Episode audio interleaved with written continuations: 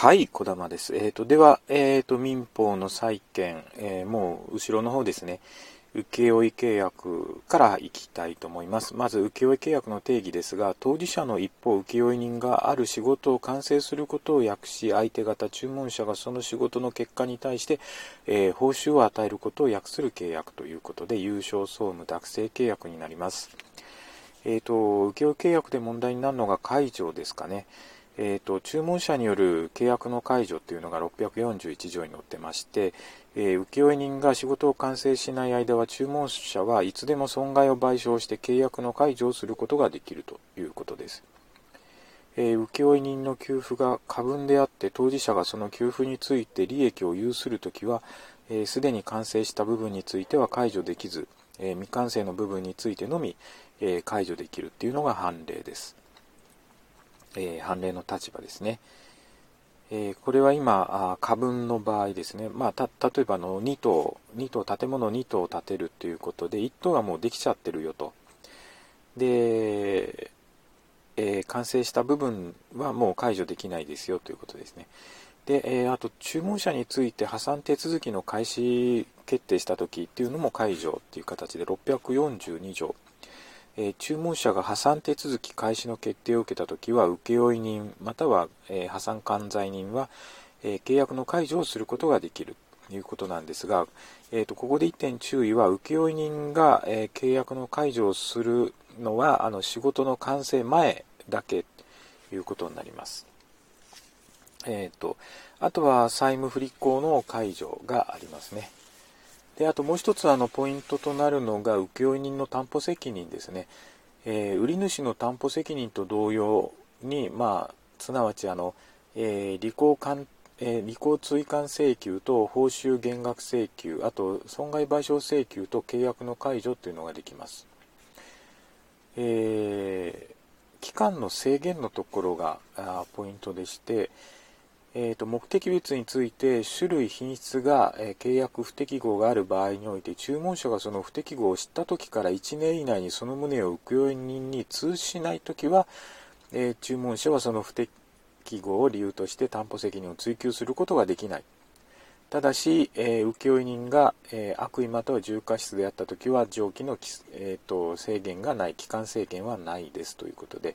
え注意しないといけないのはえー、不適合を知った時から1年以内に、えー、通知なんですね、ここは、えー、通知をするだけでいいということです。えちょっと、あの微妙なところですけども、細かいところですけども、一応ここはチェックということになります。えっ、と、では、あの、委任契約いきます。え委任契約っていうのは、まず定義から入りますと、643条ですね。え当事者の一方、委任者が法律行為をなすことを相手方受任者に委託し、相手方これを承諾することを内容とする契約で、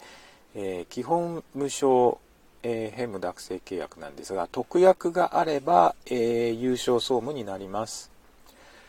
え、効果として受任者の義務っていうのが発生するわけなんですが、え、事務処理の、え、義務としては全館注意義務ですね。これはあの全館注意義務後に出てくるえっ、ー、と後に出てくるのは何だろう。えー、帰宅帰宅契約とちょっとあの比較しないといけないんですけども、えーと、委任契約の時は、えー、有償無償問わずどちらも全館注意義務が必要ですということになります。ただ、えーと、の後で出てくるあの帰宅契約ですね。これの受記者のあの義務としては、えー、無償の場合は自己の財産に対するのと同一の注意義務ということで、えー、注意義務があの軽減されるというところがあのちょっと比較でポイントになります。まあ基本的なことなんですけども。で受任者は、えー、委任契約あ委任者の許諾を得た時またはやむを得ない自由がある時でなければ、えー、副受任者を選任することができないというのが644条2項第1号ですね。えこれまたあ代理権を付与する委任において委任者が代理権を有する、えー、副受任者を選任したときは副受任者は委任者に対してその権限の範囲内において受任者と同一の権利を有し義務を負うと、えー、同2項になります。はい。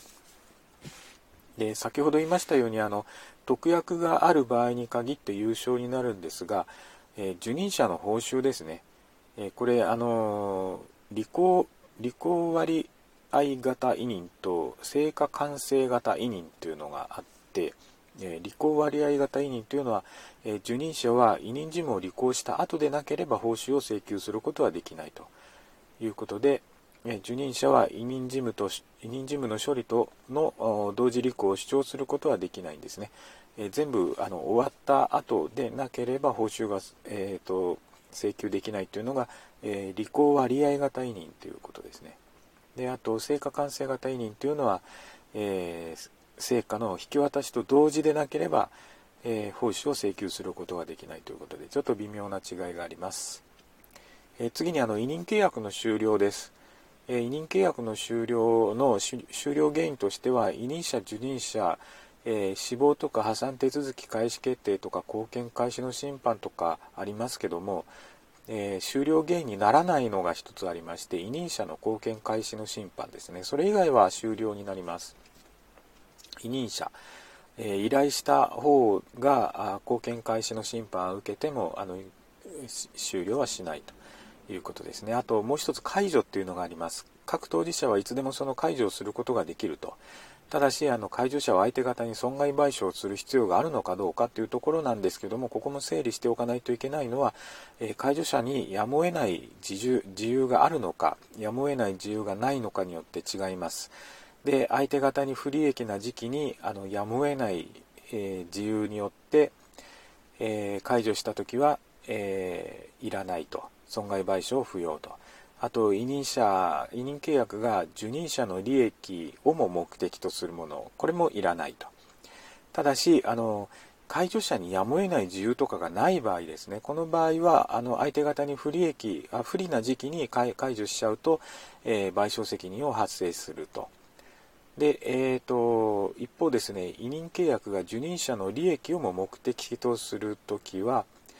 介助者があのその利益を目的としている受任者であれば賠償責賠償しなくていいんですけども介助者が委任者の場合は、えー、いるんだとやむを得ない自由もないのに、えーと、受任者の利益を目的とした委任契約を、解除するときは委任者の場合は必要ですよと、えー、賠償しましょうよということになります。えーと、そんなところですかね、その帰宅契約がこの後あるんですけども、665条ですけども、ここはあの委任契約と、えー、比較の上ではあの、えー、帰宅の無償の帰宅の場合は、自己の財産と同一の義務で保管しないししてくださいねというところと、あともう一つ、損害賠償請求ですね、あの過失責任661条なんですね。えーと、委任というのはあ無過失責任なんですけども、えーと、帰宅は過失責任ですというところですね。ここがちょっと変わります。はい。今日は以上です。